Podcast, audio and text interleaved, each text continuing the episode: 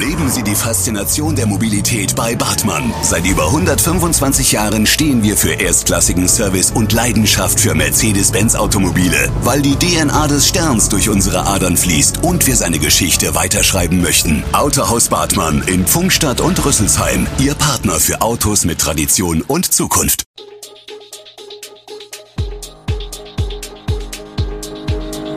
Gude, unser morgendliches News Update. Das Wichtigste aus Südhessen für Sie im Überblick. Guten Morgen aus Darmstadt an diesem 3. August. Darmstädter Hochzeitsturm bleibt dunkel, Schwimmbäder in Südhessen vor dem Kollaps und wie teuer die Gasumlage für die Verbraucher wird. Das und mehr hören Sie im Podcast. Jetzt ging es doch ganz schnell, seit dem Wochenende ist die abendliche Beleuchtung des Hochzeitsturms abgeschaltet. Es ist das erste sichtbare Zeichen, dass die Kommune es ernst meint mit dem Energiesparen in und an öffentlichen Gebäuden. Es ist ein Anfang, 14 solcher Maßnahmen hat die neue Taskforce Kommunale Versorgung vorgeschlagen, sie werden derzeit durchgerechnet. Bei der Beleuchtung auf dem Weltkulturerbe Mathildenhöhe entschied man sich aber schon mal schneller als noch vor Tagen angekündigt. Die Stadt begründet das Tempo so, die Beleuchtung auf der Stadtkrone abzuschalten sei relativ einfach umzusetzen. Wie viel weniger Strom nun Nacht für Nacht verbraucht wird, dazu gibt es zwar keine Angaben. Aber jede Kilowattstunde, die eingespart werden kann, nützt uns, sagt ein Pressesprecher. Seit mittlerweile zwei Monaten wird ein 13-jähriges Mädchen aus Darmstadt vermisst. Sedrat Alpdevi, die seit Samstag 28. Mai vermisst wird, ist noch immer verschwunden.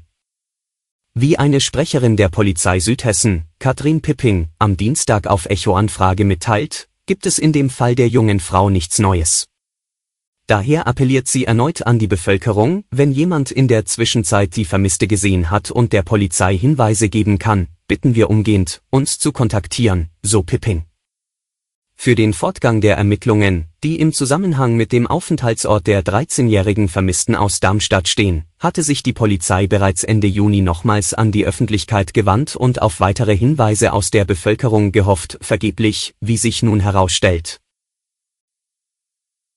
Sie sind im Sommer ein beliebter Anlaufpunkt für Daheimgebliebene, die Schwimmbäder dieser Region. Auch wenn sie in der Regel defizitär sind, leisten sich viele Kommunen ein Freibad. Noch. Ob Personalmangel, Vandalismus oder Energiekrise, gleich mehrere Herausforderungen gilt es zu bewältigen. Gleich zweimal musste das Freibad Bürstadt, Kreisbergstraße, in den vergangenen zwei Wochen schließen. Erst war die Pumpe defekt, dann war auf einmal über Nacht das Wasser aus dem Nichtschwimmerbecken abgelassen. Der Grund unbekannt. Die Folge vier Tage Schwimmbadschließung. Dazu kommen gravierende personelle Problemstellungen, wie die Stadt Bürstadt mitteilte. Über Personalprobleme klagen auch andere Bäder. Zum Beispiel das Freibad Großumstadt, Landkreis Darmstadt-Dieburg. Wir haben dieses Jahr große Schwierigkeiten, Personal zu finden, sagte Bürgermeister René Kirch, unabhängig, zu Saisonbeginn. Das aktuelle Konzept decke gerade so die Betriebszeiten ab, ohne den Einsatz ehrenamtlicher Helfer würde es gar nicht gehen. Und auch vor dem großen Wog in Darmstadt machen die Probleme nicht Halt. Dort hat die Stadt kundenfreundlich auf einen Personalmangel in der letzten Woche reagiert. Die Kassenhäuschen blieben zwar unbesetzt, doch das Bad wurde nicht geschlossen. Stattdessen dürften die Badegäste kostenlos rein. Experten befürchten aufgrund der vielen Corona-Fälle in der Sommerwelle eine Flut an Long-Covid. Doch wie hoch ist das Risiko wirklich? Welche Rolle spielen Vorerkrankungen und schützt die Corona-Impfung vor den Folgen? Laut aktuellen Studien entwickeln etwa 10% der Corona-Patienten Long-Post-Covid-Symptome. Wenn man eine Infektion gut überstanden hat, sei das leider keine Garantie dafür, dass das auch beim nächsten Mal wieder der Fall ist, sagt Long-Covid-Expertin Jördis Frommholt, Chefärztin für Atemwegserkrankungen der Medianklinik Heiligendamm.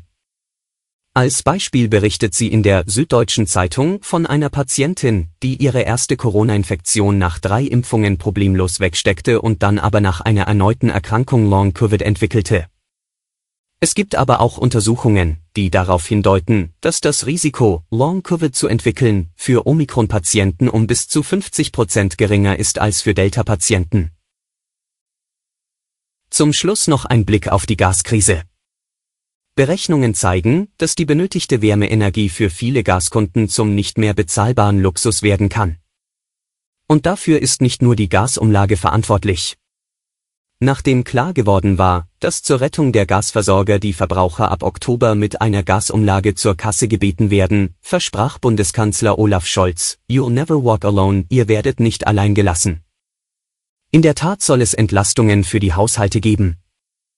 So kündigte Scholz für Anfang 2023 eine große Wohngeldreform an, bei der unter anderem der Kreis der Berechtigten ausgeweitet werden soll. Auch einen Heizkostenzuschuss brachte er ins Spiel. Wie hoch die Gasumlage ausfällt, ist noch nicht beschlossen. Sie soll bis Ende August berechnet werden und hängt davon ab, welche Ausgleichsansprüche die Gasimporteure wegen der, infolge der gekürzten Lieferungen aus Russland, drastisch gestiegenen Einkaufspreise geltend machen. Eine Familie mit einem Jahresverbrauch von 20.000 Kilowattstunden Gas hätte demnach durch die Gasumlage jährliche Mehrkosten von rund 400 Euro. Allerdings sind die Gaspreise auch ohne Umlage bereits drastisch gestiegen.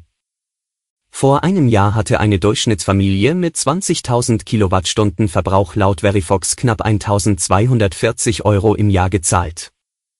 Ende Juli 2022 waren es rund 3.200 Euro.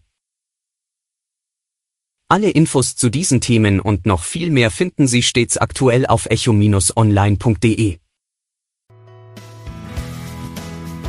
Gute Südhessen ist eine Produktion der VAM von Allgemeiner Zeitung, Wiesbadener Kurier, Echo Online und Mittelhessen.de.